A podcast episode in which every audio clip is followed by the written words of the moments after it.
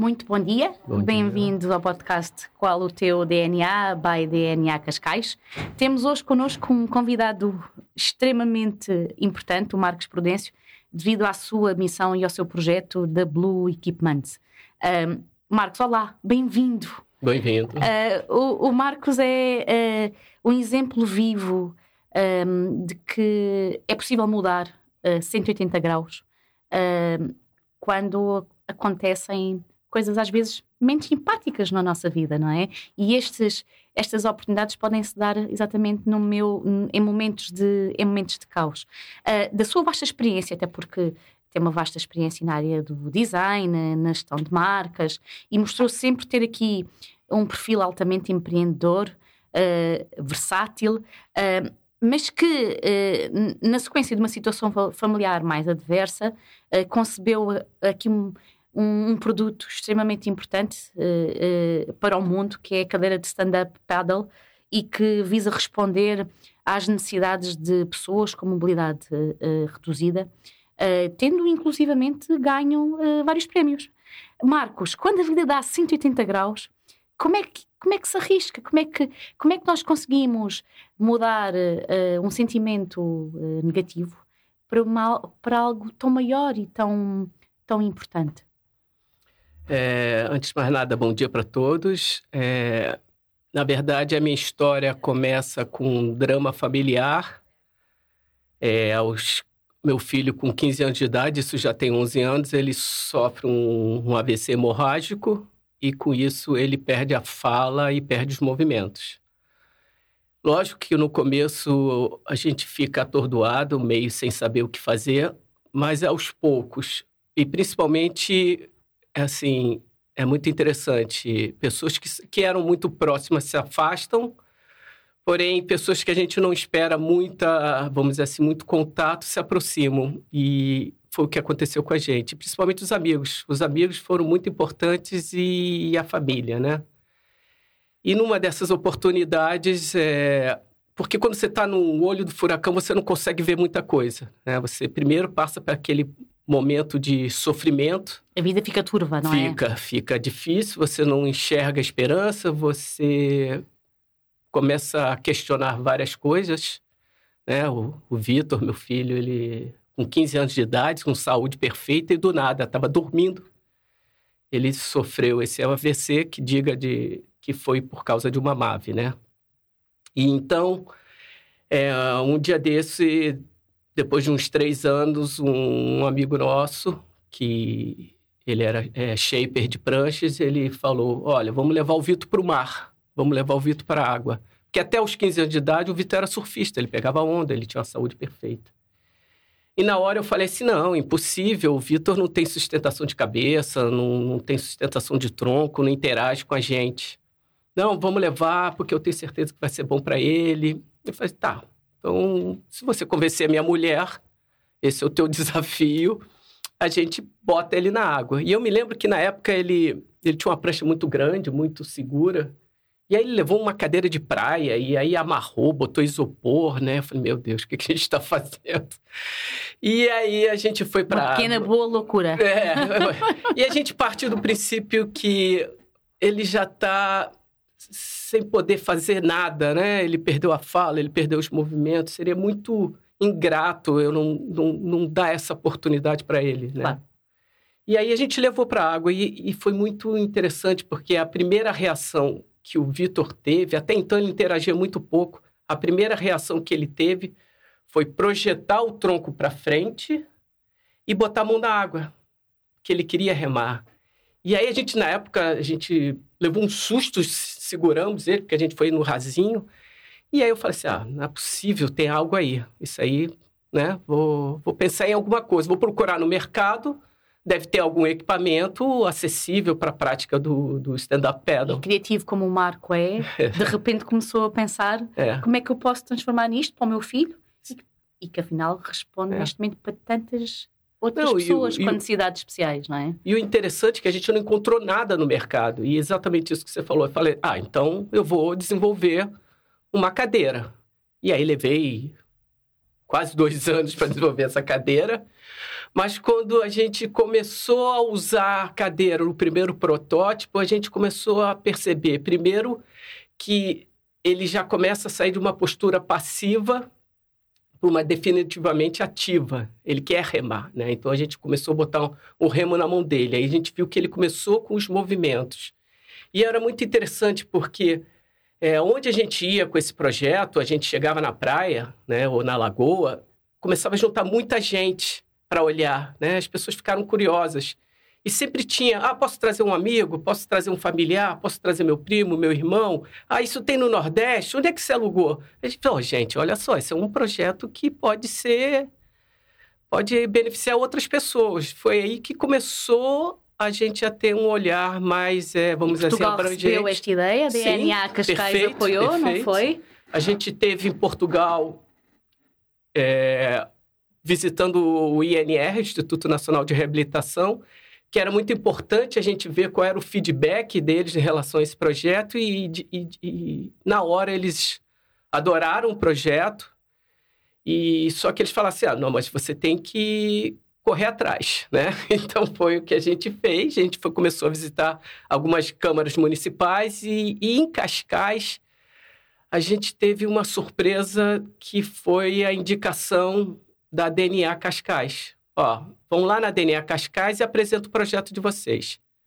E o interessante é que, assim, na DNA Cascais, eles tiveram muita, assim, é, se abriram muito para o nosso projeto, né?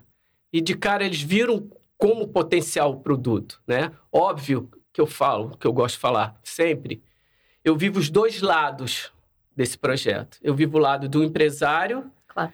que desenvolveu um equipamento acessível para a prática de um desporto. Mas eu, eu tenho o outro lado do consumidor de equipamentos oh, acessíveis. E como é que se consegue um, viver com estas duas realidades? Porque uma realidade é uma, é uma área, é uma realidade muito emocional, Sim. É? De, de, dar ao nosso filho uh, o melhor. Uh, e depois, como é que nós conseguimos aliar isto à vertente económica e à parte do empresário, porque também é, sim, é necessário estarmos aqui a falar uh, de um investimento que necessita também ter retorno sim, Sim, é? sim, com certeza. E o interessante, assim, que a DNA chegou e falou para a gente, ah, mas a gente tem que ver se o seu projeto é escalonável. Eu falei, ah, tem que começar a olhar, ter uma visão comercial. Sai da paixão e entra pro, pro, pro, pro negócio em si. E, isso é interessante porque eu sempre, quando vou a uma reunião apresentar o projeto, a primeira coisa que eu falo é que eu não, não, é, um, não é um projeto filantrópico, né? Eu não sou, não tem nenhuma empresa por trás fornecendo esse equipamento. Sim, tem que ter um olhar comercial, porque senão ele não acontece. A verdade é essa. A gente tem custos, a gente tem manutenção de equipamento, a gente encontrou uma fábrica em Guimarães, a Hortus, que é fantástica. Ela abraçou o nosso projeto e ela está desenvolvendo as nossas cadeiras. E é o interessante é que ela já tem essa empatia, ela já tem um olhar, porque ela já produz equipamentos acessíveis.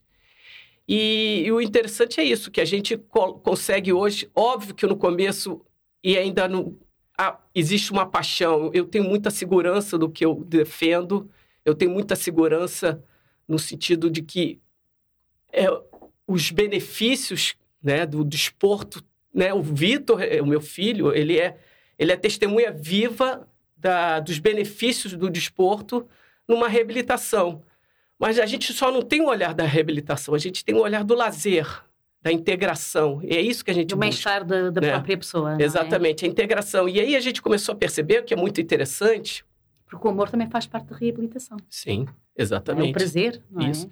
Não, e tem outra, outra... Eu tenho ido a alguns lugares interessantes e as pessoas perguntam, e as pessoas de idade? As pessoas sêniores? Isso também é um excelente equipamento. E por que não? Por que não, né? É, então, não? assim, eu já tive em lugares que as, eu, a pessoa falava para mim, fala, ah, mas isso aqui eu tenho muita gente que vem alugar stand-up aqui, mas não consegue ficar em pé ou eles vão de joelho, eles vão sentar. Esse seu equipamento seria oh, perfeito. Mas eu já percebi é, que tu estás sempre a pensar um bocadinho mais à frente. Quando as coisas acontecem na tua vida, uh, tu uh, rapidamente consegues transformar isso numa oportunidade sim, uh, sim. De, de, poder transportar isto para o, para outras pessoas e, e, e, para um negócio. Então, portanto, eu diria que tu és uma, uma cabeça, ou seja, uma pessoa mais à frente. Como é que, como é que isto, como é que esse fervilhar de ideias na tua cabeça um, uh, eh, depois se cons consegue uh, transpor isso tudo para a tua é. vida profissional? Maria, vou dizer que no começo não era, não era assim, né? No começo foi difícil porque a gente estava muito envolvido com um drama. E por mais que a gente via que esse era um equipamento importante, o Vitor, ele não interagia muito com a gente. Mas quando a gente começou a perceber que ele ficava feliz, e ele ficando feliz, todos ficavam felizes, porque a gente vive numa montanha russa. Não vou dizer que é alegria o tempo todo, né? É uma montanha russa. O problema é que a gente tem que estar sempre em cima. Eu nunca posso, quando ele está triste, eu também ficar triste. E quando a gente descobriu que, que para ele as pequenas coisas eram importantes, isso é uma coisa que a gente percebeu. Um banho de mar, uma atividade de remar, deixava ele feliz, um passeio, a gente viu, nossa, então é isso que a gente quer fazer. Então a alegria dele, na verdade, é o, nosso, é, é, o nosso combustível. Eu fiz, um, eu fiz um evento com o pessoal da Associação Salvador, é, final do ano passado, ali na praia de, da Conceição, e sei lá, tinham mais de 20, 25 pessoas com deficiência, de tudo que é tipo de deficiência. E a alegria neles em estarem indo para a água era assim, quando eu falo que esse é um projeto que não só, só traz benefícios para os utilizadores, mas quem está participando da atividade também.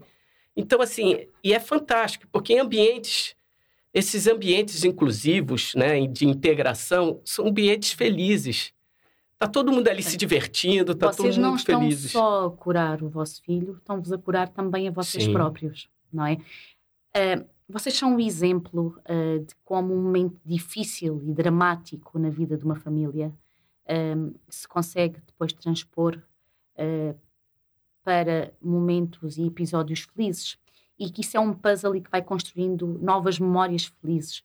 E que, se vocês são os protótipos de que é possível, nestes momentos de caos e de sofrimento, ter oportunidades para criar algo diferente e, e sendo algo também de responsabilidade social para a restante, para a restante população. Diz-me qual é o vosso ADN e qual é o teu ADN? Eu acho que, antes de mais nada, a gente tem que ter resiliência. A gente podia estar em casa sofrendo, chorando, lamentando, mas a gente não escolheu esse caminho. A gente escolheu o caminho da felicidade. Se ele está feliz, todos estamos felizes. Então, é viver em harmonia. Eu acho que é a palavra certa. Marcos, muito obrigada. Desejo-vos os maiores sucessos do fundo uh, do meu coração uh, e tenho a certeza absoluta que este vosso projeto irá dar muito que falar. Uh, e, portanto, agradeço-te este bocadinho e esta partilha. Regressaremos então com o próximo episódio. Qual o teu DNA? Já daqui a 15 dias. Obrigada. Obrigado.